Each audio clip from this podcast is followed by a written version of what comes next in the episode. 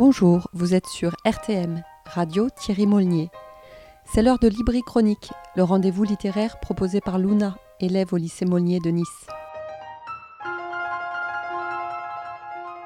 Oyez, oyez, cher auditeur, chère auditrice, amoureux des mots ou brebis égarés, je te souhaite la bienvenue sur cette nouvelle édition de Libri Chronique. Après le roman et le théâtre, soucieuse d'amener un peu de diversité dans tes lectures, et avec l'envie de quitter les sentiers habituels dont tu ne connais que trop bien les titres, je m'intéresse aujourd'hui à l'autobiographie, mais attention, pas n'importe laquelle. Une de celles qui brise les codes, à la constante recherche de la vérité. Un voyage fragmenté, dont les paysages oscillent entre mouvements de la conscience, tropisme comme on dit, et ceux de la presque odyssée humaine d'une petite fille qui a, plus tard, bien plus tard, changer la face de la littérature française. Tu n'as pas encore deviné?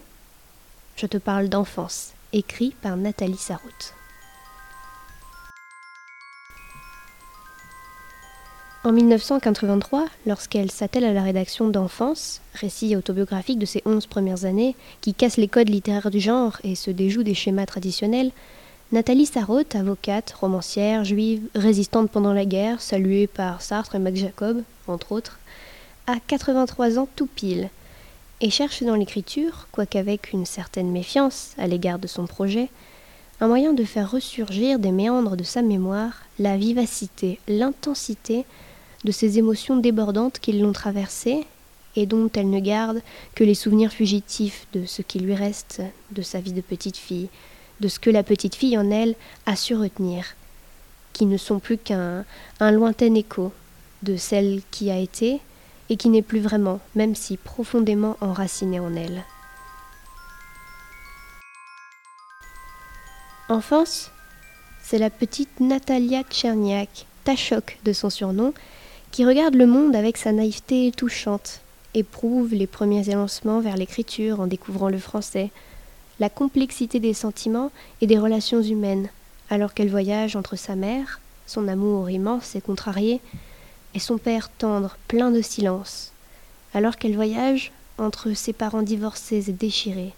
entre Ivanovo, en Russie, et Paris, au tout début du XXe siècle. À travers un dialogue qu'elle tient avec elle-même, qui évoque des fragments épars de cette jeunesse qu'elle cherche à retranscrire, Sarraud nous livre quelque chose de brut, sa personnalité, un portrait tranchant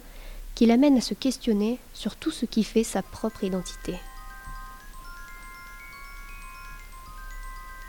J'ai beaucoup apprécié la fluidité du style, sans complaisance, sans fioriture de sa route. La sévérité du dialogue entre elle et son double, tantôt critique, la mettant en garde contre la tendance préfabriquée à l'emphase romanesque et au piège traditionnel de l'entreprise autobiographique, cette voix qui veut la vérité, mais aussi la pousser à approfondir, à remettre en question, à détailler, analyser, décortiquer, et elle-même, Enfin, c'est une autopsie, mais une autopsie très juste, car chaque mot paraît avoir été presque pesé, mûri, opposé avec soin et apposé au milieu de tous les autres. On s'y retrouve, et en même temps, on s'y perd un peu. On reste là, saisi quelque part par cette violence informulée et grondante dans le regard d'une petite fille promise, même si elle ne le sait pas encore, à l'éminence littéraire. Alors enfance, me demanderas-tu, lecteur zélé Évidemment, pour s'initier à la puissance des mots et aussi à celle des silences qu'on n'aura jamais brisés.